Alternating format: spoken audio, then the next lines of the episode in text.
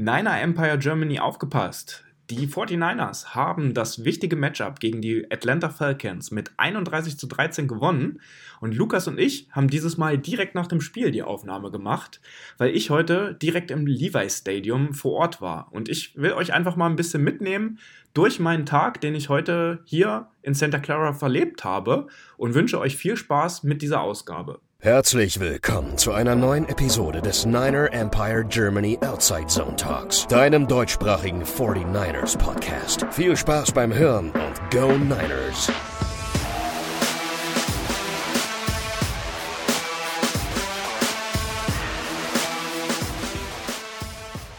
Einen wunderschönen guten Morgen. Es ist 3.27 Uhr zum Zeitpunkt der Aufnahme und ich habe mich hier zusammengefunden und zwar mit David, der heute beim Spiel vor Ort war. Ja, ich kann einen schönen guten Abend sagen, weil wir haben es hier gerade, ich sitze hier gerade in einem Hotel äh, in der ganz in der Nähe vom, vom Flughafen hier in San Francisco. Da haben wir es gerade mal 18.30 Uhr. Und wir haben uns jetzt gedacht, wir nehmen die Folge jetzt doch schon heute Abend auf. Eigentlich hatten Lukas und ich uns für morgen früh oder morgen Mittag deutscher Zeit verabredet. Und äh, wir wollen aber heute hier nochmal jetzt die frischen Erlebnisse quasi aus dem Spiel mit euch auch zusammen äh, besprechen und auch ein bisschen teilhaben lassen.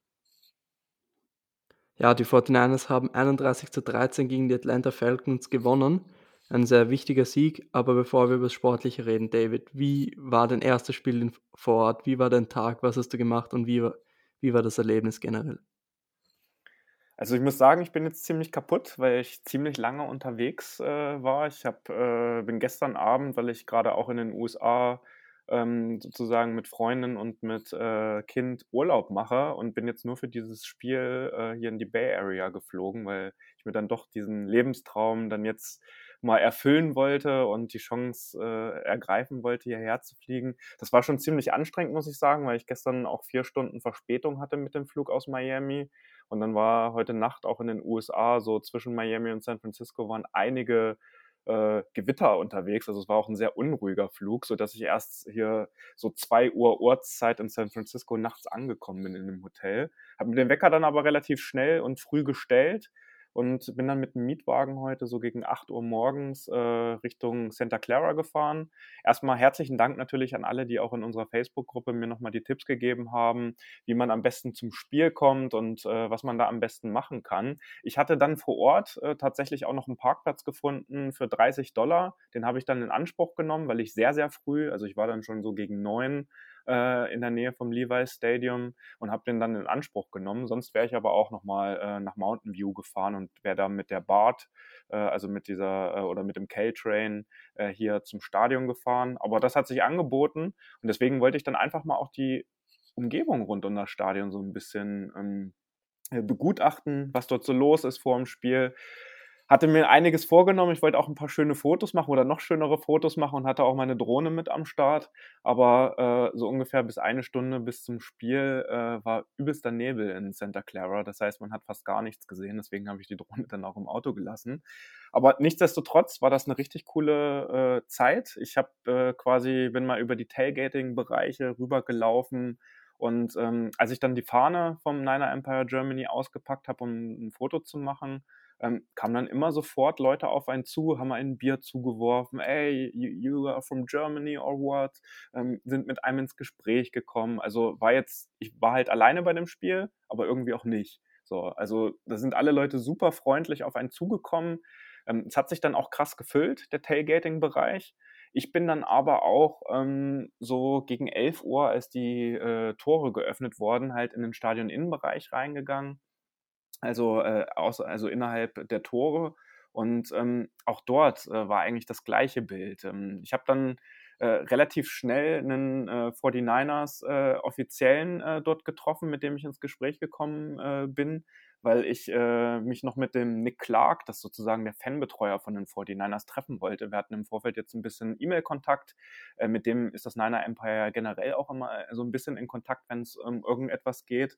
Und da haben wir uns mit denen kurz ausgetauscht. Ich habe auch noch so ein kleines Präsent, äh, so ein Supporters Club Box bekommen mit einem Schal und einer Flagge drin und vor allen Dingen mit dem Yearbook 21 von den, von den 49ers, wo alle Infos zu allen Spielern auch drin stehen. Das ist auch eine richtig schöne Sache gewesen. Und ähm, ja, dann bin ich auch nochmal auf die andere Seite des Stadions gelaufen, ähm, zu der Montana und Clark-Statue. Und da habe ich auch zwei Kollegen von dir, Lukas, quasi getroffen, zwei Typen aus Österreich, mit denen ich ins Gespräch gekommen bin, äh, die auch äh, sogar unseren Podcast kannten, zumindest der eine davon. Und die waren aber auch sehr überrascht, dass es jetzt ein Niner Empire Austria gibt. Und die habe ich dann darauf verwiesen, dass sie sich dann gerne auch auf unserer äh, Instagram-Page melden können. Und dann würde ich die auch direkt an dich weiterleiten, Lukas. Ja, und dann bin ich so in den, in den Innen, also quasi äh, in den Sitzplatzbereich reingegangen. Ähm, mein Sitzplatz war so hinter der Endzone, äh, wo auch ähm, der Spielertunnel ist und die Spieler rauskommen. Also sehr niedrig, sehr flach, sehr nah am Spielfeldrand dran. Und ähm, da ich mich eh auch mit äh, Matt Mayoko verabredet hatte bei der Pre-Game-Show äh, von NBC Sports äh, Bay Area, ähm, habe ich ihn dann vorher schon gesehen, weil er dann am Innenraum des Stadions war. Und da habe ich ihn einfach gerufen und er ist dann halt auch wirklich sofort gekommen. Und genauso wie er im Podcast auch wirkt, also es ist wirklich ein super netter, sympathischer und liebevoller Mensch. Also der hat sich knapp zehn Minuten Zeit genommen, um mit mir da äh, quasi äh, von der Tribüne äh, runter in den Innenraum zu unterhalten, hat Nachfragen gestellt äh, zu, zum Niner Empire Germany und ähm, war echt ein richtig, richtig nettes Gespräch, also so wie, wie man ihn aus dem Podcast äh, auch kennt. Hat dann noch ein Foto äh, gemacht mit uns, hat das auch auf seiner Instagram-Page hochgeladen. Also gerne mal bei Matt Mayoko vorbeischauen auf seiner Instagram-Seite. Und ähm, da muss ich sagen, also da bin ich echt ein bisschen überwältigt gewesen, wie freundlich und wie, wie herzlich der doch auch in, im Real Life halt ist. Und äh, aber ich glaube, äh, du hörst ja auch seinen Podcast, Lukas, äh, mit Miyoko, hätten wir, glaube ich, auch nichts anderes von ihm erwartet. Nein, also habe ich nicht anders erwartet. Ist ein klasse Typ auf jeden Fall. So, und dann habe ich mich äh, dann doch nochmal eine Dreiviertelstunde einfach auf meinen Platz gesetzt, so ein bisschen geguckt, äh, was, was passiert im und rund um das Stadion noch so alles. Ähm, war natürlich krass, dann relativ nah auch bei den Warm-Ups dabei zu sein. Ob das jetzt Nick Bosa, George Kittle oder Debo Samuel oder wie Trey Lance zusammen mit äh, Jimmy Garoppolo da äh, performt hat äh, bei den Warm-Ups. So nah dran zu sein, das ist halt schon mal echt was anderes. So. Also wir befassen uns ja genauso wie viele, die unseren Podcast hören, wirklich tagtäglich mit den 49ers und sind die Gesichter bekannt. Äh, auch die, die Abläufe, alleine wie sie laufen, hat man schon von Weitem erkannt, wer da auf einen zukommt, auch wenn er irgendwie rückwärts gelaufen ist und gerade ein Warm-up gemacht hat. Also das war schon ein irres Erlebnis, muss ich sagen. Und ähm, bis auf zwei, drei Meter dann auch mal Kyle Shanahan oder John Lynch ist dann auch noch dran vorbeigelaufen oder die Miko Ryans, unser Defensive Coordinator. Also jeder Spieler, den man so kennt und selbst äh, Jason Verrett, äh, der dann äh, als Langzeitverletzter halt in, in, Trainingsklamotten da trotzdem auch an einem vorbeigegangen ist. Also das war schon echt ein richtig, richtig schönes und krasses Erlebnis. Und äh, zu den Spielern hat man dann natürlich keinen Kontakt gehabt. Also die waren dann fokussiert auf, äh, auf ihr Warm-up und auch äh, quasi in der Halbzeit oder nach dem Spiel sind die relativ schnell wieder in den Spielertunnel reingegangen. Dibo Samuel hat noch ein bisschen mit dem Publikum interagiert. Der wirft dann immer den Football rein, lässt ihn sich zurückwerfen und geht quasi einmal diese Fankurve in, hinter der einen Endzone ab. Und ja, also ich bin da immer noch sehr, sehr überwältigt von diesen Eindrücken, weil dann auch das Wetter mitgespielt hat. Also es war dann wirklich super blauer Himmel, der Nebel hat sich komplett verzogen, die Sonne kam dann immer näher auf den Sitzplatz, wo ich war. Und ähm, bis zum Spiel einfach nur 1A-Erlebnis und kann wirklich jedem 49ers-Fan nur ans Herz legen. Legt euch den einen oder anderen Taler jetzt schon mal irgendwie pro Monat beiseite. Flüge kriegt man auch für 5, 6, 700 Euro nach San Francisco. Ähm, plus die äh, Karte natürlich noch und das auch die Übernachtungskosten. Aber legt euch das vielleicht für die nächste Saison so Stück für Stück beiseite und erfüllt euch auch diesen Traum. Das ist wirklich ein wunder, wunderschöner Tag gewesen. Und über Spiel wollen wir ja auch noch ein bisschen sprechen. Ja, bevor wir zum Spiel kommen, würde ich dich noch fragen, welche auch persönlich mal gerne hinfliegen würde. Was würdest du jemandem mitgeben? Was sollte er unbedingt tun? Wann sollte er ankommen? Wie sollte er den Tag vorher schon planen? Beziehungsweise wo hattest du dein Hotel vielleicht? Also normalerweise würde ich natürlich sagen, bei so einer schönen Stadt wie San Francisco oder generell der gesamten Bay Area, wenn man dann dieses Stück von San Francisco, den äh, 101 runterfährt nach San, Santa Clara, Da ist ja dann der ganze Silicon Valley mit Palo Alto und noch diesen ganzen anderen Tech-Firmen und Unternehmen, die hier auch äh, angesiedelt sind. Dafür sollte man sich wahrscheinlich schon alleine eine Woche irgendwie Zeit nehmen, um hier in dieser Gegend auch einfach zu leben und das alles mal ein bisschen mitzunehmen. Ich persönlich habe jetzt äh, die Möglichkeit, weil ich ja wirklich nur von gestern Nacht bis morgen früh äh, hier bin, also quasi wirklich nur für das Spiel, habe mir jetzt hier ein Hotel ähm, rund eine Meile vom Flughafen entfernt äh, genommen und habe mich halt für einen Mietwagen entschieden, weil ich jetzt auch nach unserer Aufnahme nochmal Downtown San Francisco fahren will, vielleicht auch nochmal äh, irgendwie Treasure Island, nochmal einen schönen Blick auf die Skyline äh, von San Francisco haben und auch auf die Golden Gate Bridge dann vielleicht nochmal. Und ähm, aber andere haben auch gesagt, ähm, es besteht durchaus die Möglichkeit, wenn man einen wirklich richtig entspannten Spieltag haben will, dass äh, ein Hilton und ein Hyatt müssen, müsste es, glaube ich, sein, sind im direkten Umfeld des Levi Stadiums. Also wirklich, du kannst äh, dann aus den Zimmern quasi auf das Stadion gucken. Wer das machen möchte, dem sei das natürlich zu empfehlen. Die Preise, wenn man die kurzfristig natürlich irgendwie ähm, anvisiert, sind ziemlich hoch. Wenn man das aber im, im Vorfeld äh, sehr weit vorher macht, dann geht das. Und auch die Karten bei den 49ers, ähm, ich habe die, glaube ich, vor knapp anderthalb Monaten habe ich meine Karte mir bestellt. Ähm, da war noch relativ viel Auswahl und ich habe gestern mal aus Spaß geguckt. Da war jetzt aufgrund der sportlichen Situation, dass die 49ers jetzt auch natürlich super gut wieder im Playoff-Rennen sind und wir sprechen, sprechen ja auch gleich nochmal über das Spiel, waren jetzt natürlich nicht mehr so ganz so viele Sitzplätze frei und die Auswahl ist dann ein bisschen weniger geworden. Also ruhig frühzeitig auch schon nach Karten gucken und ansonsten gibt es immer noch die Möglichkeit, auch aus San Francisco selbst und auch vom Flughafen her, äh, mit, äh, den, mit der BART heißt die und ähm, den Caltrain, also quasi den privaten Unternehmen, die es hier in Kalifornien gibt äh, und in der Bay Area, ähm, dass man äh, dann quasi mit so Personen-Shuttle-Zügen dorthin fahren kann und auch sehr nah am Stadion rausgelassen wird. Ansonsten würde ich sagen, früh anreisen, das wirklich alles mal mitnehmen, ruhig drei, vier Stunden vor Spielbeginn dort sein, einfach die Atmosphäre mitnehmen, auch dieses Tailgating da mal rübergehen ähm, und ähm, einfach sich Zeit dafür nehmen und auch nicht irgendwie unter Stress ähm, das Stadion sofort verlassen. Also ich war ein bisschen irritiert am Ende, auch wenn äh, das letzte Viertel natürlich nicht mehr so viel ging, dass dann doch irgendwie sechs Minuten vor Ende das Stadion schon halb leer war, weil das Spiel irgendwie gelaufen war. Ähm, ist nicht mein Fall. Äh, ich bin bis zum Schluss natürlich geblieben und auch äh, fast bis ganz zum Schluss mit, weil ich dann auch nochmal gucken wollte, wie die, welcher Spieler vielleicht dann doch nochmal aufs Feld kommt danach oder wie die Abläufe da sind. Also mein Appell an euch, legt einen Groschen beiseite, erfüllt euch diesen Lebenstraum und äh, es lohnt sich ohne Ende. Also wirklich. Und ähm, nehmt euch einfach dann den kompletten Tag für diese Spielzeit. Ich beneide dich auf jeden Fall. Also ich wäre sehr, sehr gerne auch vor Ort gewesen. Aber ich würde sagen, kommen wir zum Sportlichen. Und bevor wir jetzt auf Offense und Defense eingehen, erstes Play des Spiels, Kickoff, Hasty Return, Fumble. Was hast du gedacht? Ja, ich dachte, na toll, jetzt bin ich heute hier im Stadion und äh, dann wird das vielleicht eine ganz schräge Nummer. Ähm, aber da ging ein Riesenraun natürlich durchs Stadion. Das alte Spiel äh, oder das alte Lied aus den letzten Spielen, Special Team Arbeit, sollte sich ja im Laufe des Spiels auch wie so ein roter Faden leider als, eins, als eine der wenigen Schwachstellen in diesem Spiel durchziehen.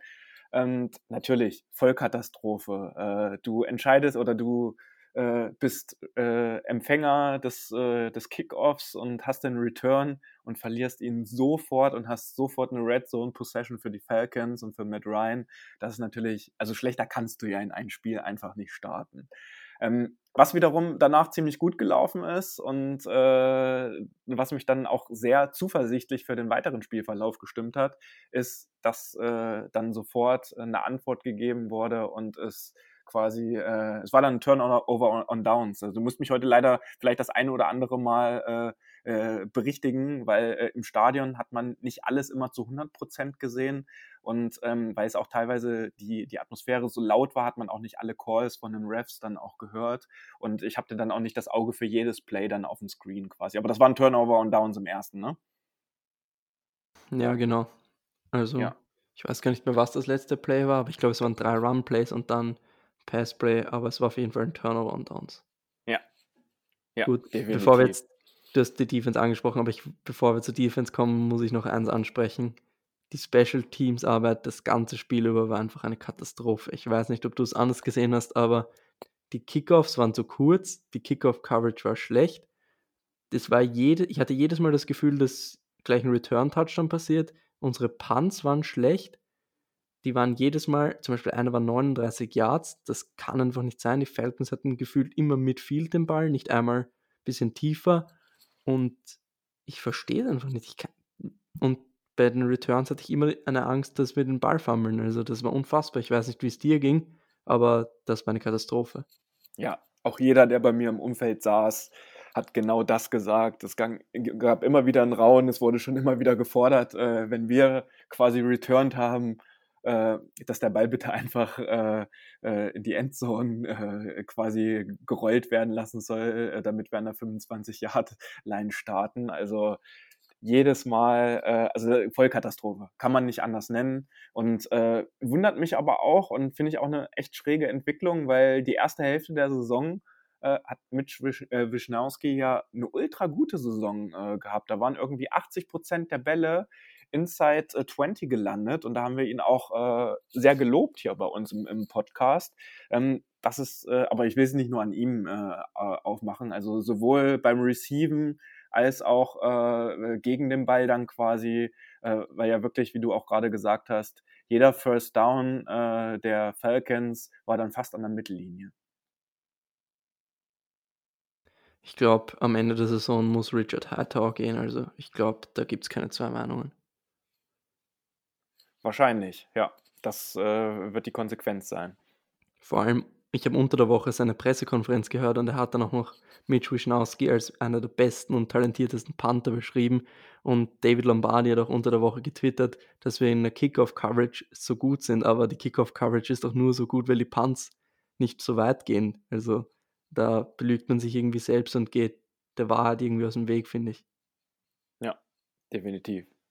Also ich habe zum Beispiel auch nie irgendwie gehört, dass Shanahan oder so gesagt hat, dass Special Teams scheiße war oder so was es aber war. Also da geht man wirklich der Wahrheit ein bisschen aus dem Weg.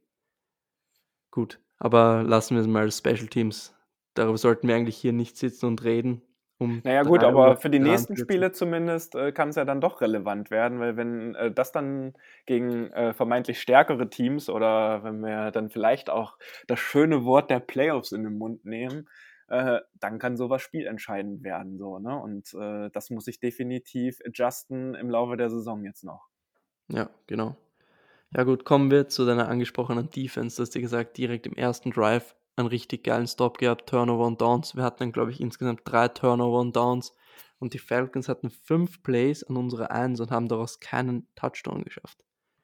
Was sagst du zur Defense? Wie hat sie dir gefallen? Und ich würde sagen, die Miko Ryans super Gameplan, oder?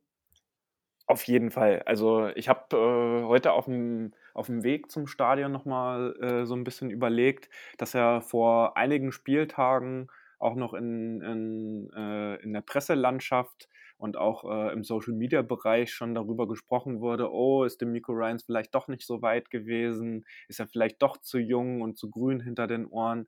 Aber ey, du musst dem Jungen auch ein bisschen äh, Platz geben und die Spiele, der muss sich auch erstmal an die NFL äh, gewöhnen als Defensive Coordinator und nicht nur äh, Linebacker-Coach war er vorher. Ne?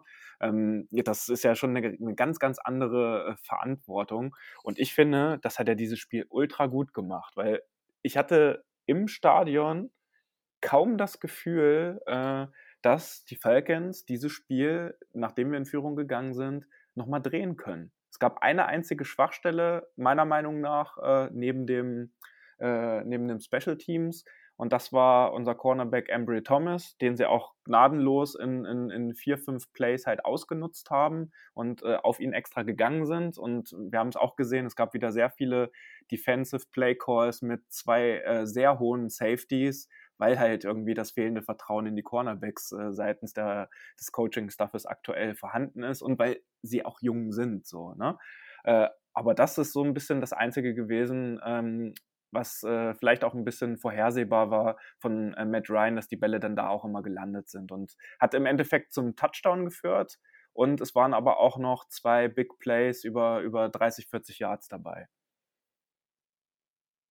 Ja, Embry Thomas, ich weiß nicht, was ich sagen soll. Also, mir hat er definitiv besser gefallen als gegen die Bengals. Er war zum Beispiel bei den Catches von Gage immer wieder genau bei ihm und hat ihn wirklich eng gedeckt und das waren dann echt gute Catches, aber es ist halt immer noch Russell Gage, der ihn da mehrmals zerstört hat. Also ich weiß nicht, würdest du lieber im nächsten Spiel Deontay Johnson sehen oder Embry Thomas und versuchen ihn einfach zu entwickeln? Also ich würde sagen, das Spiel heute war Gold für ihn wert. Also auch die Leute, die um mich herum sa saßen, haben gesagt, okay, das ist ein junger Typ, das ist ein Rookie, der wurde jetzt ins äh, kalte Wasser geschmissen, weil wir halt diese Situation auf Cornerback-Nummer haben. Und das Wichtige ist jetzt, dass er aus diesem Spiel lernt und dass er dann schaut, dass er die Fehler abstellt, äh, die er da gemacht hat oder dann noch näher in der Coverage auch an den Leuten dran ist. Und ähm, es gab ja auch noch die eine Szene, wo er fast die Interception fängt wo Kyle Pitts war es meiner Meinung nach, äh, dann äh, ihm den quasi den Ball noch aus den Armen rausnimmt. Also es war fast eine safe Interception, was aber fast noch äh, in einem Catch von Kyle Pitts geendet ist und der war dann aber out of bounds. So, das sind Sachen, die wird er lernen und äh, dafür sind diese Spiele, vielleicht auch gegen so einen Gegner wie die Falcons, ohne das jetzt irgendwie arrogant zu meinen, ähm, dann vielleicht genau das Richtige und ich traue dem schon zu, dass der noch eine Entwicklung macht. Also alles andere wäre ja auch sehr schade für einen äh, Third-Round-Pick. Gut, kommen wir zu Defensive Line. Also ich glaube, zu Nick Bosa brauche ich nichts mehr sagen. Wieder ein Sack, 15 Sacks, jetzt fehlen ihm noch viereinhalb Sacks auf Alden Smiths Rookie-Rekord bei den Niners. Dafür hat er jetzt noch drei Spiele Zeit. Drei Spiele sind es ja. Drei Spiele für viereinhalb Sacks. Denkst du, schafft es noch? Huh, ich hätte heute ehrlich gesagt gedacht, dass er noch einen zweiten oben drauf hängt, aber äh, wenn man sich das mal wieder anguckt, äh, wie oft er jetzt auch in diesem Spiel wieder gedouble-teamt wurde, wie oft es auch wieder Holdings gegen Bosa gab. Also da, da frage ich mich ja echt langsam in der NFL, ob ein Holding gegen Bosa gar nicht gepfiffen werden darf. Es gab dann ein oder zwei Szenen, ähm, wo es eine Flagge gegen die 49ers gab und wo dann im Stadion aber auch nochmal die Zeitlupe auf dem, auf dem Screen gezeigt wurde und man im Hintergrund eindeutig und riesengroß gesehen hat, wie äh, Bosa da von hinten am Hals teilweise äh, gehalten wird. Und das würde ich auch eine Sache hervorheben nochmal, ähm, wenn man da so nah äh, quasi an der Endzone sitzt. Also wenn natürlich die Plays in der an, an, der anderen Endzone stattfinden, dann sieht man natürlich fast nichts, wenn man äh, quasi auf der gleichen Ebene sitzt. Da muss man dann auch ab und zu mal auf den Screen gucken. Wenn das aber vor der eigenen Endzone stattfindet, dann ist es unfassbar schön, ähm, so Leuten wie Nick Bosa auch zuzugucken. Also wie seine ganze äh, wie er an diese, an diese Snaps rangeht und so wie wir das auch aus dem Fernsehen kennen. Und wenn man dann mal sich so ein bisschen mehr auf die Personen konzentriert, ist das einfach nur eine richtig, richtig äh, gute Sache. Und ähm, das hat mir heute, muss ich ganz ehrlich sagen, auch am meisten Spaß gemacht, äh, die Spieler jetzt mal aus einem ganz anderen Blickwinkel zu beobachten und sich selbst auszusuchen, quasi, welchen, welchen Spieler, auf wen man dann so ein bisschen mehr achtet und halt aus dem Blickwinkel von dem Platz, auf dem man ist. Und diese Explosivität von Nick Bosa, das ist echt auch, wenn man das live sieht, unfassbar. Bei welcher Endzone bist du eigentlich gesessen? Ähm, Im TV müsste das die im rechten äh, äh, Bild äh, zu sehen war. Also das ist ja die Hauptfankurve der 49ers und die kommen ja oben rechts, äh, wenn man äh, äh, das so schaut, aus dem Spielertunnel raus. Also warst du gegenüber von Hasty's Fumble am Anfang? Genau, genau. Okay. Genau. Ja gut, dann hast du eigentlich eh die schlechtere Endzone erwischt, oder? Ja, äh, was, was, was die Scores anbetrifft, auf jeden Fall, ja. Gut, wie, wie hast du eigentlich den, den Roughing the Passer Call von Arden Key wahrgenommen? Wurde der im Stadion auch so dargestellt, beziehungsweise hast du so eine gute Zeitlupe bekommen wie wir im Fernsehen? Also das ganze äh, Stadion äh, hat dann schon äh, unter der Gürtellinie, würde ich jetzt mal sagen, gegen die Refs äh, skandiert. Ja, schwierig zu sehen. Ne? Also es gibt ja die Regel, wenn der Spieler auf dem Quarterback drauf landet, dass es dann auch ein Roughing the Passer ist. Ah, also das Stadion hat es definitiv anders gesehen und aus, aus dem Live-Kontext heraus, aber die Regel gibt es ja nun mal so, leider, muss man sagen, dass wenn der Defensive Lineman oder wer auch immer ähm, auf den Quarterback drauf fliegt und sich richtig drauflegt, dass das halt nicht äh, äh, erlaubt ist. Das äh, muss man in der Situation dann vielleicht einfach schlucken, auch wenn es natürlich ein schöner Sack gewesen wäre. Ja, ich glaube, jeder findet diese Regel Bullshit. Vor allem, wenn du von hinten ihn sackst, wie sollst du nicht auf ihn drauffallen? Aber die Schiris haben einfach nach dem Regelwerk die richtige Entscheidung getroffen. Bitter ja. war dann natürlich, dass durch den Sack wäre es ein 55 Yards Field Goal gewesen und vierter Versuch. Und ja. aus dem Drive resultiert dann halt der Touchdown von Russell Gage, der tiefe Pass auf die rechte Seite. Ist halt natürlich bitter in der Situation. Ja. Ähm, Adam Keys war ja nicht sein ein, war ja eigentlich sein zweiter Sack. Ich glaube, in dem haben wir wirklich einen guten Spieler gefunden, oder? Ja, definitiv. Also wurde ja auch schon in den letzten Folgen immer mal wieder äh, hervorgehoben. Ähm, bringt unserer D-Line unfassbare Stärke und Tiefe. Und ich glaube, wir sind da jetzt auch auf einem, an einem Momentum angekommen, ähm, genau zur richtigen Zeit, dass die Leute sich zusammen weiterentwickelt ha äh, haben jetzt im Laufe der Saison. Und wenn du halt jemanden so wie, so jemanden wie Nick Bosa oder Eric Armstead im Team hast, vor allen Dingen Nick Bosa natürlich, dann profitieren einfach die Spieler, die da ringsherum sind, auch immens davon, weil natürlich viel ähm, Augenmerk äh, äh, auf diese Spieler dann gelegt wird und äh, die dann vielleicht an der einen oder anderen Stelle dann vernachlässigt werden und dann doch das Schlupfloch finden. Positiv in der Defense ist eigentlich noch zu erwähnen, Sam Snabo kam, er hatte wieder einen Sack und DJ Jones ist in der Mitte einfach eine richtige Maschine. Was der wegräumt, unfassbar. Aber Fred Warner hatte, glaube ich, heute auch mit seine beste Partie in der Saison. Hast du das irgendwie am Schirm gehabt oder hast du das aus dem Stadion nicht gesehen? Doch, auf jeden Fall. Also der hat, glaube ich, jetzt auch wieder mehr Verantwortung übernommen. Das ist auch eine Sache, die man sonst im TV ja vielleicht auch nicht so ganz mitbekommt in den Werbepausen ähm, wie er dann doch auf das Team einwirkt als äh, Defensive Play Caller äh, mit, ähm, wie er auch mit dem Publikum interagiert. Äh, also ich muss sagen, bei den ganzen Forced äh, Downs war es schon extrem laut im Stadion und da hat auch Fred Warner dann nicht äh, äh, wenig Anteil dran. Und generell haben heute seine Tackles endlich so, wie in der letzten Saison, krass gesessen. Und ich habe heute im Stadion schon äh, zu meiner Nebenfrau quasi, die neben mir saß, gesagt, ähm, das ist der Fred Warner, den wir halt in der letzten Saison gesehen haben. Das war fast wieder auf All-Pro-Niveau. Und auch das kommt eventuell jetzt zur richtigen Zeit. Ich denke, der hat sich das auch gut zu Herzen genommen, dass er einige Spiele hatte, wo er eher durchschnittlich gespielt hat. Und ähm, war aber auch extrem wichtig bei dem Linebacker-Core, was wir gerade zur Verfügung haben. Wir haben ja den Injury Report vom Spiel noch gesehen, mit dass äh, Greenlaw und Al-Shair halt nicht mitgespielt haben. Ähm, da war das natürlich extrem wichtig, dass so jemand wie Fred Warner dann auch die Verantwortung übernimmt und auch die Leistung zeigt, die er äh, halt einfach abliefern muss.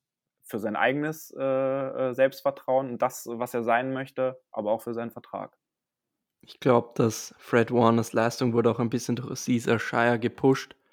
Einfach dieser Konkurrenzkampf, auch wenn es jetzt eigentlich nicht dieselbe Position ist, aber Al-Shire hat schon den ganzen Ruhm abbekommen in den letzten Wochen und es gab eigentlich wenig Positives über Warner in den Medien. Und ich glaube einfach, dass ihm das ein bisschen zur Höchstleistung angetrieben hat und das stimmt mich eben sehr positiv.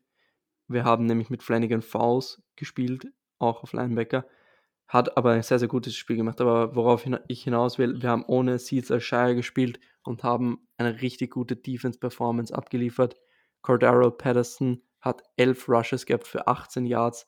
Und ja, die hatten ein ja. mega gutes Run-Game in den letzten Spielen und davor hatte ich echt Respekt, vor allem weil Patterson einfach auch dieser Powerback ist, der echt nicht easy zu tackeln ist. Und das haben wir einfach sehr, sehr gut gemacht. Also da kann man der Defense nur Credit geben. Okay, also die äh, 18 Yards, die hatte ich jetzt nicht auf dem Schirm. Also es ist durchaus äh, im Spiel, auch wenn man im Stadion war, angekommen, dass da das Run-Game überhaupt nicht funktioniert hat äh, bei den Falcons, aber dass es nur 18 Yards waren, aber weil wahrscheinlich auch ziemlich viele Tackles for Loss mit dabei waren, ne? Ja, und Michael Davis hat ein paar gute Rushes, also der hatte mehr Yards. Ja, das hört sich doch gut an. Und da fällt mir jetzt aber noch ein, wo wir gerade über unseren, über unseren Linebacker-Core äh, sprechen. Heute war auch noch ein besonderer Tag im Levi Stadium und zwar wurden in der Halbzeit Patrick Willis und Taylor auch in die Hall of Fame der 49ers aufgenommen und ähm, haben beide äh, dann quasi auch auf, am Mikro noch gesprochen. Und dann gab es nochmal so ein Hype-Video von Patrick Willis, unserem alten Linebacker, ähm, das ging schon unter die Haut und da hatte, also da hatte ich schon echt Gänsehaut im Stadion. Und äh, so eine gestandenen NFL-Legenden, muss man ja einfach so sagen, dann so nah auch an sich dran zu haben, also weil äh, die stehen ja dann immer ähm, quasi an der einen Ecke des Stadions, wo auch dann immer dieses Horn ertönt und wo jemand halt äh, dann immer diese Hype-Maschinen dann quasi anmacht. Dort hatten die in der Halbzeitpause halt ihren Auftritt und das war halt schon echt geil zu sehen, nochmal zwei so eine 49ers-Legenden live und in Farbe äh, bei ihrer Inductee in die Hall of Fame der 49ers mitzuverfolgen. So, um, um jetzt die Defense abzuschließen, noch ein kleines Injury-Update und zwar Nick Bosa war ja evaluated for a head injury, is returned und wir hatten Talanoa Fanga, unser Safety, ist, wurde ruled out mit einer Knee Injury. Shannon hat auf der Pressekonferenz nichts Konkretes sagen können. Da müssen wir einfach abwarten die nächsten Tage. Und Tat war ja auch kurzfristig raus, ist aber auch returned, also alles gut. Und aber den würde ich nochmal hervorheben. Also, das ist zumindest äh, das, was ich, ich im Stadion ja. gesehen habe. Da waren ja zwei ultra Big Plays dabei. Einmal hat er auch äh, mit Ryan kurz vom Rushing Touchdown äh, noch äh, äh, quasi abgehalten. Und ich glaube, er war auch an dem äh, Force äh, Turnover und Downs, meine ich, äh, bei dem ersten Play mit dran beteiligt. Also da, der hat mir auch heute ultra gut gefallen und das war auch eins seiner besten Spiele für die 49ers in dieser Saison. Auch Jimmy Ward, ich glaube, ich weiß nicht, drittes Quarter war es, glaube ich, war Fourth Down und die Falcons sind gelaufen oder Third Down und er hat ein richtig gutes Open Field Tackle gegen Patterson und der ist ja nicht da leicht down zu bringen und er hat einfach perfekt gehittet, perfekte Technik und perfekter Runstop. Also unsere beiden Safeties waren für mich, wenn du jetzt Nick Bosa rausnimmst und Fred Warner, also sie sind irgendwie schon über die ganze Saison so diese most underrated Players bei uns im Team, über die niemand spricht, aber unsere Safeties machen echt einen guten Job. Ja, und sie haben ja immer noch ein bisschen mehr Verantwortung oder mehr äh, zu tun, weil sie ja ziemlich hoch äh, auch teilweise stehen, was ich vorhin schon angesprochen hatte. Also dass dann Too High Safeties äh, stehen, das hat man halt da gerade, wo ich saß, immer sehr, sehr gut auch gesehen. Als Absicherung äh, mussten sie auch eingreifen. Ähm, die könnten ja auch sonst, äh, wenn es zwei gestandenere äh, Cornerbacks, sage ich jetzt mal, äh, wären oder auf einem anderen Niveau, hätten die ja auch noch, könnte man die ja auch noch anders einsetzen. Ich finde also sie cool, haben viel mit Coverage ich, zu tun, so ja, ich, ich finde es cool, die Perspektive aus dem Stadion zu haben, weil ich habe jetzt keine Ahnung gehabt, wie wir Coverages gespielt haben. Also, dass, dass wir jetzt viel Too High gespielt haben, hätte ich jetzt eigentlich nicht so auf dem Schirm gehabt, weil wir eigentlich immer, wenn wir tief kassiert haben über Embry Thomas, hatten wir eigentlich immer eine Cover 3, also mit einem Safety tief und zwei Cornern. Also echt cool, diese Stadionperspektive da zu haben definitiv. Und das hat mir auch ultra viel Spaß gemacht. Also gerade mit den Themen, mit denen wir uns auch so im Alltag hier rund um die 49ers beschäftigen, äh, da halt nochmal ein Auge dann dort, wo man selbst möchte und nicht auf die TV-Bilder angewiesen zu sein, zu haben, das äh, war schon echt eine schöne Erfahrung. Und ich freue mich drauf, äh, Lukas, wenn wir das äh, nächstes Jahr dann vielleicht auch nochmal zusammen machen. Definitiv, also da bin ich auf jeden Fall dabei nächstes Jahr. Kommen wir zur Offense, würde ich sagen, und beginnen wir mit unserem Quarterback. Jimmy G, er hat 18 Pässe angebracht von 23, was schon mal mega gut ist für 235 Yards, einen Touchdown und keine Interception.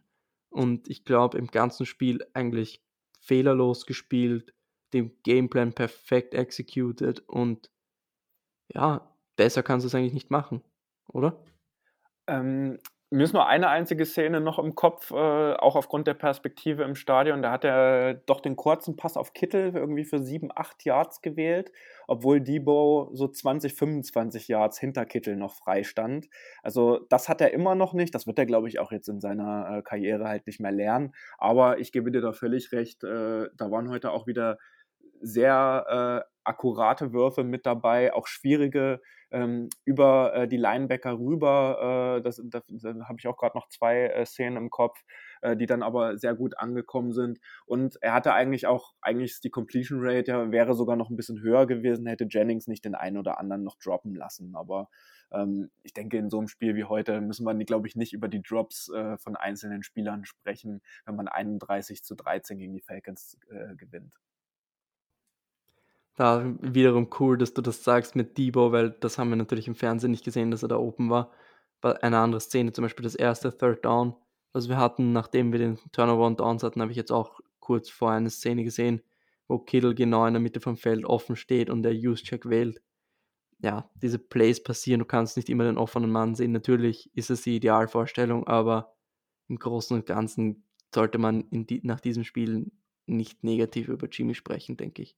Nee, auf jeden Fall nicht so. Und wir hatten ja auch 397 Total Net Yards, sehe ich hier gerade, im Vergleich die Falcons nur 275. Strafen halten sich ja auch in den letzten Spielen echt in Grenzen. Also was ja in Wobei auch einige unnötige Dinge dabei waren. Das wird wahrscheinlich nie auszustellen sein, aber wir hatten gerade mal fünf Strafen für 35 Yards. Damit kann ich am Ende des Tages noch leben. Also wir hatten ja Spiele, da waren wir knapp an die 100 Yards dran oder 70, 80 mit den äh, Defensive Pass Interference. Aber da hatten wir gar keine heute, ne? Fällt mir gerade auf. Also Nein, es war aber nur eine zwei der Neutral Zone, zwei Neutral Zone Infractions und sonst ja, die waren eigentlich gar nichts. So, Time of Possession war sehr ausgeglichen, sehe ich gerade. 30, 27 49ers und 29, 33 die Falcons. Hat man aber dann bei den Yards äh, nicht wirklich äh, äh, äh sozusagen dann als Vergleich mit dabei. Und äh, also ich hatte im Stadion das Gefühl, der Ball, der läuft immer, wenn die Possession war, okay, wir hatten vielleicht auch ein paar äh, Three and Outs dann am Ende, aber das war ja auch dem Spielstand vielleicht auch so ein bisschen geschuldet. geschuldet. Man hätte vielleicht noch früher den Sack zumachen können, aber das ist ja auch wirklich Meckern auf super hohem Niveau. Ich hatte heute nicht einmal das Gefühl, dass die 49ers dieses Spiel, nachdem sie 10 zu 3 in Führung gegangen sind, irgendwie aus der Hand geben äh, werden, weil es einfach wieder funktioniert hat. Und mich hat persönlich auch sehr gefreut, ich weiß nicht, wie du das siehst, dass äh, unser Star-Wide Receiver Debo Samuel auch mal wieder äh, ein paar äh, Snaps als Wide Receiver bekommen hat und der doch die, den ein oder anderen Yard für die 49ers als Receiving Yard äh, vorgenommen hat. Sein Touchdown allerdings war ja wieder ein Rushing Touchdown. Ich weiß nicht, ob du das im Stadion mitbekommen hast, aber bei dem einen Pass auf Debo, wo er dann kurz vor der Endzone ist, ich glaube, das war auf der anderen Seite von dir, rennt er dann AJ Terrell um und AJ Terrell verliert einfach sein Mouthpiece. Ja, das war ein harter Hit. Also da hat das bei der Wiederholung hat das ganze Stadion dann einmal so zusammengezückt und dieses Uh gemacht. Also muss man auch nochmal ehrlich sagen, gibt es auch viele Spieler, gerade auf der Wide Receiver Position, die diesen Hit durch zwei Spieler halt nicht so einfach wegstecken. Also da ist die unfassbare Physis von Debo Samuel äh, absolut von Vorteil. Ja, und er war auch nicht die einzige Waffe in unserem Passing-Game. Nein, ja definitiv unseren, nicht. Wir haben ja noch unseren George Kittle und der war mal wieder on fire. Sechs Catches für 93 Yards. Wie war es für dich, ihn einfach in Person zu sehen? Ey, du, du wirst es kaum glauben, also die Leute rasten da halt auch richtig komplett aus. Es gab eine Szene, äh, die man wahrscheinlich auch im TV gesehen hat, wir haben das dann mal gezählt. Das waren ja wirklich acht Leute, die es gebraucht hat, um George Kittle da zu stoppen. Und wenn er den Ball hatte, es waren immer mindestens drei Leute, die sofort ihm am Bein oder an den Arm hingen. Und äh, dafür trotzdem noch die 93 Yards zu machen. Klar äh, fängt er natürlich auch ähm, äh, über die Mitte äh, die Bälle und kann sofort weitersprinten, so wie wir das kennen. Ähm, aber das ist schon also ein X-Faktor einfach. Und ich bin sehr froh, dass George äh, jetzt in dieser Saison oder in dieser Phase der Saison wieder zu Höchstleistungen ähm, äh, anknüpfen kann und dass wir ihn jetzt wieder haben. Es sind ja wieder knapp 100 Yards gewesen. Also unfassbar. Und mich hat persönlich trotzdem gefreut, auch wenn ich ihn gerade kritisiert habe, dass äh, Joan Jennings auch äh, einen Receiving Touchdown äh, äh, äh, gefangen hat. Und ähm, der hat für mich auch ein, zwei wichtige First Downs äh, gefangen und wird jetzt auch immer mehr eingesetzt. Und ich glaube, der hat sich so ein bisschen jetzt auch das Vertrauen von Kai Shanahan im Passing Game auch geholt im Laufe der letzten Wochen. Ja, hat man definitiv auch sehr, sehr gut gefallen. Auch deine Touchdown war, glaube ich, Cover Zero. Hat dann Man-to-Man-Coverage gewonnen mit einem mit einer Outroute und dann einen Touchdown gescored. Vor allem richtig gut Separation kreiert. Also richtig stark. Auch Brandon Ayuk, ein, er hatte zwar einen Catch, aber 36 Yards. Und er wirkt einfach mega explosiv. Also Ayuk ist echt eine Waffe, finde ich. Und mit Debo und Kittle ist das schon ein richtig gutes Trio. Ja, Definitiv. Und das, äh, also dieses Gefühl hatte man im Stadion halt auch wirklich absolut die ganze Zeit, äh, dass wenn einer von denen angespielt wird und Jimmy ja auch einen guten Tag hatte, wie wir jetzt wieder festgestellt haben, auch der Ball auf Jennings, äh, da gehört ja auch eine Menge Touch dazu, den er an der Stelle halt auch an, an, an den Ball gebracht hat. Kommen wir jetzt zum Run-Game und da hat uns ja eigentlich unser Starting Running Back Elijah Mitchell gefehlt. Aber das hat man, glaube ich, nicht so gemerkt, oder? Ja, definitiv. Äh, ich äh, muss sagen, ich war mir nicht ganz sicher bei Jeff Wilson Jr., ob er nach seiner Verletzung da wieder anknüpfen kann, wo er auch letzte Saison äh, vor allen Dingen war in einigen Spielen. Aber die 21 Rushes für 110 Yards mit dem einen Rushing-Touchdown und es waren auch 5,2 äh, Yards per Carry, haben dann doch eindrucksvoll äh, das untermauert, dass äh, wir nicht nur einen funktionierenden Running Back äh, wie gehabt in unserem Roster haben und dass da einfach auf die Leute, die danach kommen, Verlass ist. Und ähm, Wanne, der war dann auch in den wichtigen Drives immer wieder auch äh, die Person, die den Drive äh, am Leben gehalten hat mit wichtigen, auch äh, nochmal äh, ein, zwei extra Yards, die er äh, eingeheimst hat. Und ich denke, da gibt es nichts zu meckern.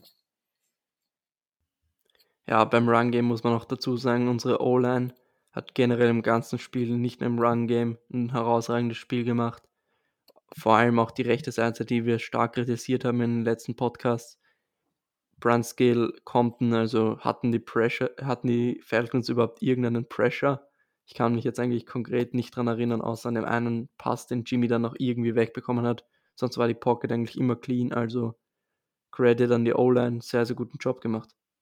Definitiv. Aber ich würde an der Stelle vielleicht auch sagen, um es vielleicht richtig einzuordnen, dass die D-Line heute von den Falcons halt wirklich auch einfach nicht die beste war. So. Ja, schon. Nur Grady Jarrett ist immer noch einer der in den Top 5, was Interior Pass Rush Win Rates angeht in dieser Saison in der NFL. Also die D-Line rundherum ist natürlich mit die schwächste in der NFL. Aber trotzdem, wir haben schon oft gesehen, dass wir gestruggelt haben gegen schlechte D-Lines, zum Beispiel gegen die Vikings. Hatte ich jetzt auch nicht das Gefühl, dass wir gegen die spielen, als wäre das hier gerade die Second String O-Line, äh, D-Line. Da haben ja auch ur viele gefehlt und ich hatte nie das Gefühl, dass die Pocket so clean war wie in diesem Spiel. Ja, definitiv. Und ähm, ich muss einfach äh, auch so abschließend oder das zusammenfassend äh, für das Spiel sagen, wenn wir jetzt mal die Special Team Arbeit äh, beiseite lassen und vielleicht auch so ein bisschen ähm, die äh, Aktion, die Embry Thomas äh, da hatte oder nicht hatte in dem Fall. Ähm, mich freut das extrem. Also das Team war ja irgendwie auch von uns teilweise schon abgeschrieben in der Mitte der Saison und ähm, das, die haben es echt geschafft, dieses Momentum jetzt für sich zu entscheiden. Man darf auch nicht vergessen, wie unfassbar wichtig dieses Spiel jetzt war. Also es ist ja jetzt auch nicht, wir spielen jetzt mal gegen die Falcons und hoffen, dass wir gewinnen, sondern äh, es ging gegen jemanden, äh, der bei einem Sieg, äh, wären wir beide bei 7-7 gewesen. Und äh, dann wären die Playoff-Chancen für die 49ers schon mal wieder sehr, sehr viel schlechter gewesen. Und durch diesen Sieg äh, ist es jetzt auch bei den Buchmachern äh, so, dass die 49ers jetzt eine Playoff-Chance von irgendwie 88 Prozent haben, weil sie halt jetzt die Tiebreaker äh, gegen wirklich gleich mehrere Teams haben. Also meiner, das waren die Eagles, die Vikings äh, und äh, jetzt auch die Falcons. Und ähm, wir sollten jetzt zusehen, dass wir noch zwei Siege mindestens holen. Und für die Falcons ist jetzt eigentlich die Saison fast gelaufen. Die stehen jetzt nämlich bei 6 zu 8, wir bei 8 zu 6. Und ähm, wir haben jetzt aktuell, werden wir auch weiter haben, den äh, sechsten Platz in der NFC. Ähm, dahinter wird sich jetzt noch ein bisschen was verändern, also weil Washington, Vikings und Eagles jeweils auch noch äh, spielen. Ich weiß nicht, spielen die jetzt gerade eben, Lukas? Ich habe das jetzt nicht auf dem Jetzt Schirm. ist gerade Sunday Night Game, aber ich habe keine Ahnung, wie steht, weil ich will es mir nämlich nachher noch anschauen. Aber Washington gegen die Eagles spielt Dienstagabend oder ja. beziehungsweise Nacht. Das war Ach, stimmt, ja, steht hier, sehe ich gerade, genau. Wurde. Also, die also werden sich gegenseitig wegnehmen. Noch, die nehmen noch die Wins weg. Washington spielt nochmal gegen Dallas.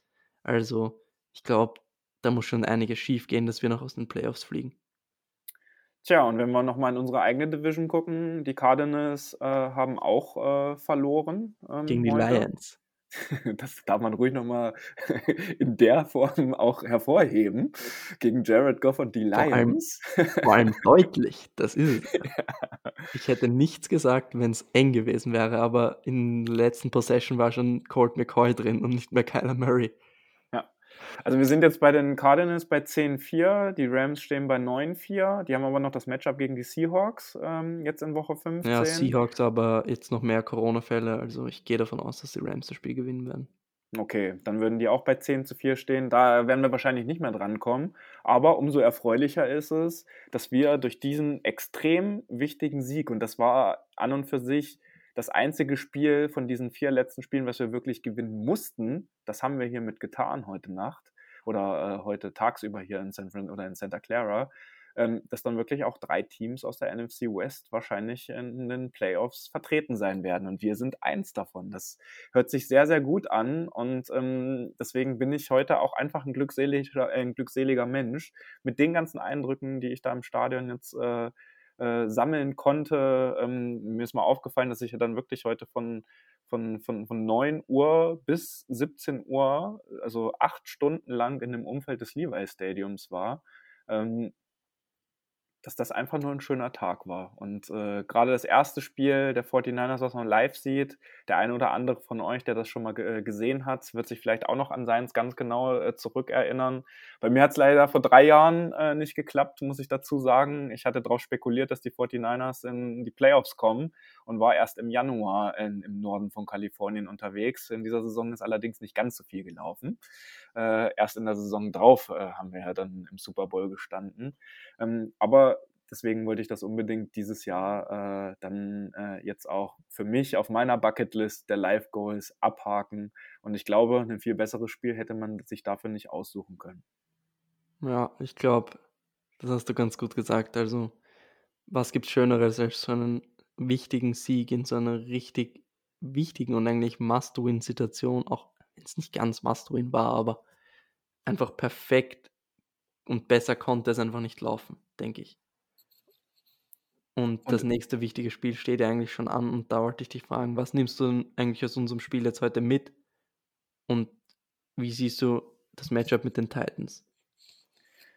Tja, das wird äh, sicherlich eine andere Hausnummer. Das ist ja auswärts bei den Titans, ne? Also ja, wir haben ja, ja keine, keine Back to, wir haben ja keine Back to. Ach ja, das schöne Spiel äh, kurz vor Heiligabend oder in der Nacht zu Heiligabend, was wir alle gucken werden und dann äh, übermüdet am unterm Weihnachtsbaum sitzen werden. Genau, das wird da natürlich kommt unsere, Pre unsere Preview übrigens wahrscheinlich Dienstagabend, Mittwoch früh dann ist ja gar nicht schlecht, dass wir das heute, dass wir das heute schon hier aufnehmen und äh, das noch früher euch zur Verfügung stellen. Auch wenn es wahrscheinlich erst alle am Montagmorgen hören werden, weil die wenigsten jetzt äh, mitten in der Nacht wahrscheinlich das Ganze äh, dann äh, hören werden. Ja, Titans Game. Ähm, lass uns das zusammen in der Preview äh, äh, besprechen. Ich muss ganz ehrlich sagen, nach diesem langen Tag habe ich dafür jetzt gar keine Gedanken.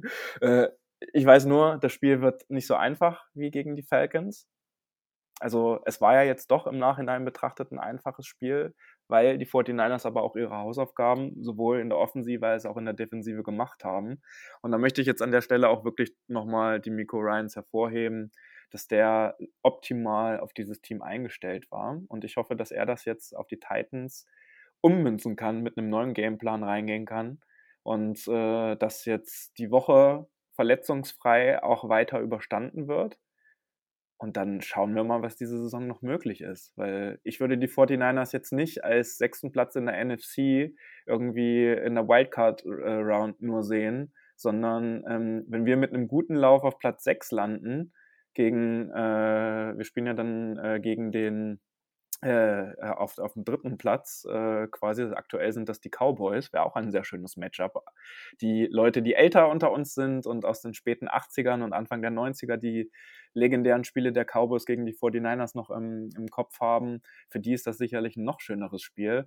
Aber da würde ich mal sagen, da müssen wir auf jeden Fall äh, keine Angst haben und können da mit breiter Brust dann reingehen. Aber dafür muss jetzt in den drei Spielen natürlich noch was getan werden. Mit drei Niederlagen werden wir nicht in den Playoffs landen. Und ähm, ich bin aber jetzt echt zuversichtlich. Irgendwie hat es Kai Shanahan doch geschafft, der Offense jetzt nochmal richtig äh, neues Leben, muss man einfach so sagen, einzuhauchen, dass alles klappt oder fast alles zumindest Und heute ging aber auch der Sieg, ich würde jetzt immer eher sagen, zu 51 Prozent trotzdem auch auf die Defense, auch wenn die Offense natürlich ordentlich gepunktet hat, weil die die gegnerische Offense einfach fast komplett aus dem Spiel genommen haben. Und das wäre schön, wenn wir das gegen die Titans auch im ähnlichen Maße schaffen würden. Und wenn wir dann noch an Special Teams arbeiten, dann äh, bin ich sehr zufrieden. Ich denke, das ist ein ganz, ganz schönes Schlusswort. Auch ich würde noch da, ich würde da noch hinzufügen, einfach, was wichtig wird jetzt, ist einfach dieses Mindset, nicht zufrieden sein mit diesem Sieg. Karl Juszczyk hat es in der Pressekonferenz gesagt, was Karl Shanahan in der Kabine gesagt hat, und zwar, don't, er hat irgendwie gesagt mit, sie sollen den Sieg nicht genießen, der Fokus muss voll von jetzt an sofort auf die Titans gehen. Und das ist es genau nach dem Titans-Spiel. Da kannst du dann wirklich den Kopf ausruhen, da hast du dann wirklich von Donnerstag bis kommenden Sonntag drauf. Da hast du die Zeit, dich auszuruhen. Aber jetzt geht es wirklich vollen Fokus auf das Titans-Spiel und da einen Sieg einzufahren und dann in eine ruhige, längere Woche zu gehen. Das hört sich doch gut an. Gut, ich glaube, so. wir haben jetzt 50 Minuten. Es ist 4.17 Uhr bei mir in Europa und ich denke, wir haben alles zu dem Spiel gesagt, was es zu sagen gibt. David, ich bedanke mich bei dir, dass du dir die Zeit genommen hast. Ist auch keine Selbstverständlichkeit, dass du jetzt einfach aus dem Hotel hier dir einfach Zeit nimmst und dir und einfach alles mit uns teilst. Also hat mir sehr viel Spaß gemacht. Ja, sehr gern. Also dafür sind wir ja auch irgendwie das Niner Empire, um äh, genau voneinander irgendwie in der Community ähm, voneinander zu berichten, uns zu fragen, einfach den Austausch unter 49ers-Fans in Deutschland, aber auch in Österreich irgendwie zu, zu fördern und zu fordern. Und äh, das freut mich doch sehr und die Zeit habe ich mir natürlich sehr gern genommen. Ich werde jetzt aber ganz fix die Folge schneiden und dann werde ich nochmal kurz nach Downtown San Francisco fahren, weil ich dann doch nochmal die Skyline sehen möchte. Und morgen früh geht es für mich dann auch zurück nach Miami und ich bin dann aber pünktlich zum Thursday Night äh, Spiel wieder zurück in Deutschland und dann können wir das wieder wie gewohnt in unserer WhatsApp-Gruppe miteinander diskutieren. Dann wünsche ich dir auf jeden Fall noch viel, viel Spaß auf deiner Reise. Komm gut heim und an alle Zuhörerinnen und Zuhörer, ich wünsche euch einfach einen schönen Tag, genießt den Victory Monday und Augen auf das Titans-Spiel. Folgt uns auf allen Social Media Plattformen 49ers at 49ers Empire GER. Und zum Schluss gibt es eigentlich nur noch eins zu sagen und zwar Go Niners. Das war der Niner Empire Germany Outside Zone Talk. Streamt und abonniert uns auf allen gängigen Kanälen unter ad 49ers Empire GER.